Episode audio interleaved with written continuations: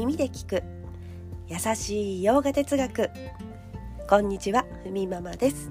いつもお聞きいただきありがとうございます。このラジオは耳でヨガ哲学を聞いて日常に生かしていこうというラジオです。ラジオの原稿をノートに載せています。テキストでご覧になりたい方は URL を貼りますのでこちらからお願いいたします。はいちょっと朝晩冷える季節になりましたね。えちょっとお聞きの皆さんえちょっと声どうしたの？というふうにね思うかもしれませんがそうです。鼻風邪をひいてしまいました。え子供がぐずぐず先週ちょっと鼻のねあたりを言ってたのがどうやら私のところに来たようでちょっと誰ですか？という声してますけれども今日はこんな声でお送りしたいと思います。はい。えーとね、ちょっとこう今寒さなどがね、えー、だんだん身に染みてくる季節になりましたけれども今日はちょっとテーマに入る前にこの秋冬の寒さを皆さんはどういうふうにね楽しんでるか言ってみれば対策しているかというふうにねちょっと気になったので今回新しいあったかいテーマを私買いましたのでちょっとそのねお話ししたいと思います、えー、島村でスリーベースカートというのを買ってみました。ラップスカート巻きスカートのようなタイプのもので、えー、裏面がフリースで表面が、えー、ポリエステルのキルティング素材なんですよね。ちょっと綿が入っててキルティングになってます。えーと、これはパチパチパチっとこうボタンであのサイズ調節ウエストのサイズ調節もできるタイプで広げるとブランケットになったりとかそしてボタンの位置を変えてケープ肩からかけたりとかもできるのでもう数年前からねこういった品物ってありますよね。でもあのちょっとね、まあ、まだいらないかなとかずっと毎年思いながら 今年ついに買うことになった理由をお話ししたいと思います。えまずですね価格ですね安かったんですよ 税込890円 なかなかねあのお手頃価格ということでユニクロとかだともうちょっと値段がねするような気がしてたのでちょっと今すぐねちょっと使ってみたかったのでお手頃な値段のものを探して購入しました。でこれを履く時に私結構注意していてあの、まあ、これから寒くなるとちょっとね外にも履いていきたくなるっていう時があるんですね。雪国に住んでいると。でなのでちらかというとこのさらっとした、えー、ポリエステルの素材を表面にして外出時は履きたくなるんですなので家の中にいる時はフリース側を表面にして、まあ、履いている、まあ、着ることにしました。えー、というのもあのやっぱりこうフリースはあの毛玉はできますけれども裏にしてしまえばねその毛玉は目立ちにくい。片やポリエステル側が傷むとちょっとこう表面がこうガサガサしたりとかちょっと色がね変色したりとかしやすいかなと思ってこう座ったりする時間が多いお家での履き方は、ポリエステル面を裏にしてフリースの方を表にして履くことにしました。まあ、これからの季節でヨガのレッスンを受ける時とかもシャバーサナの時にちょっとこうすぐかけれるものであったりもするので家ではねあのスカートとして履いたりしてまた外出時はなんかそういう風にあのヨガのクラスの前にえブランケットとしてちょっと隣に置いといてもいいかなと思ってとてもねやっぱりこれ便利かなと思ってとても良かったのでちょっと紹介をしてみました。島村で890円でした。はいでは今日のテーマに移りたいと思います。今日のテーマ。2つを見極める。メリット。というテーマでお話ししたいと思います。まず1つ目。この2つというのは意識の源。ともう一つ。2つ目。可能性の力。この2つを見極めていきましょう。というんですね。先にまとめると意識の源。可能性の力というのを混ぜて考えないでくださいね。混同しないようにというふうにギーターは言います。メリットとしてはこの識別ができると自分に対する勘違い物に対する執着が外れて人を自由にすると言います。なので今日はこれをさらにね詳しくお話ししていきたいと思います。まず1つ目。意識の源。これはプルシャ・ブラフマンと言われます。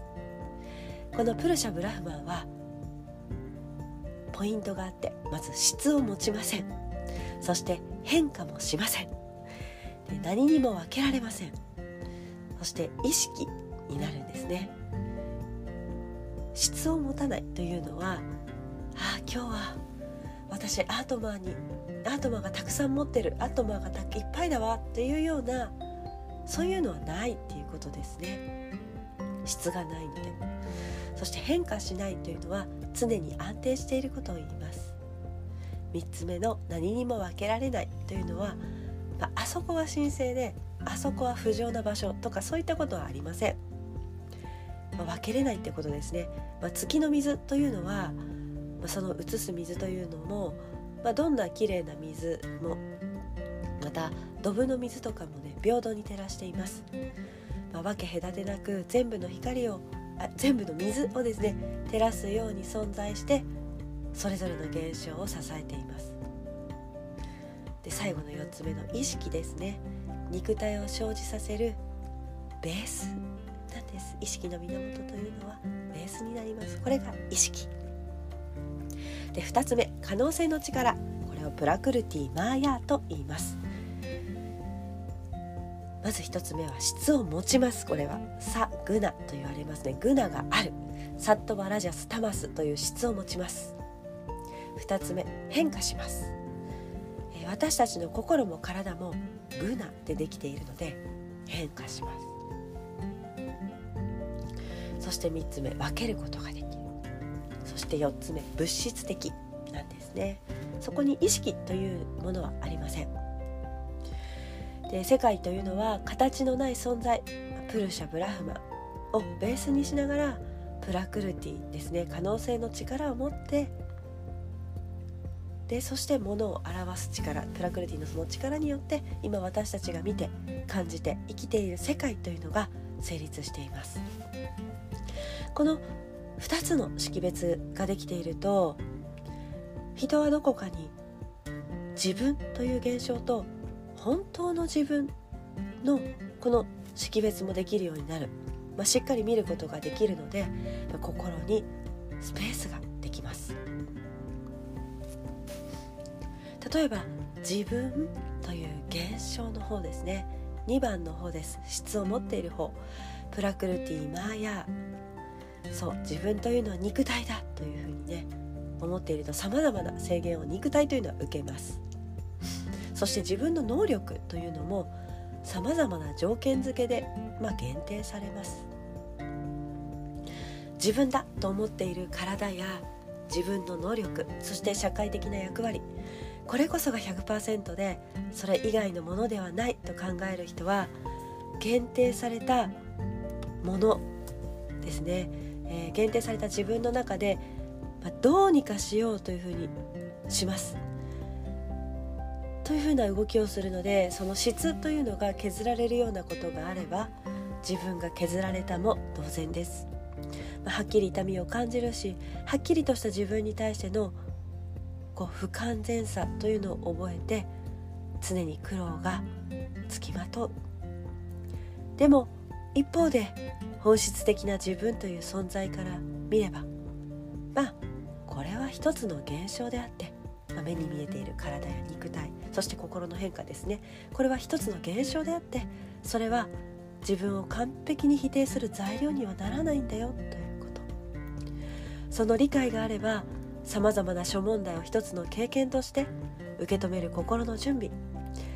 それが心の広さを構築できますよ、えー、もうそうですね。この1と2番を分けていくことで、ま、自由になれる。反対にこれを混ぜてしまうと私たちは人というのは痛みを感じて苦悩に束縛されてしまいます。私たちの本質というのはこっち。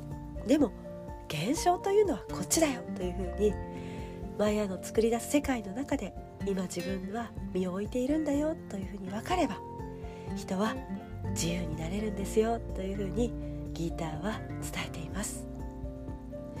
はいそれでは今日はこんなところで。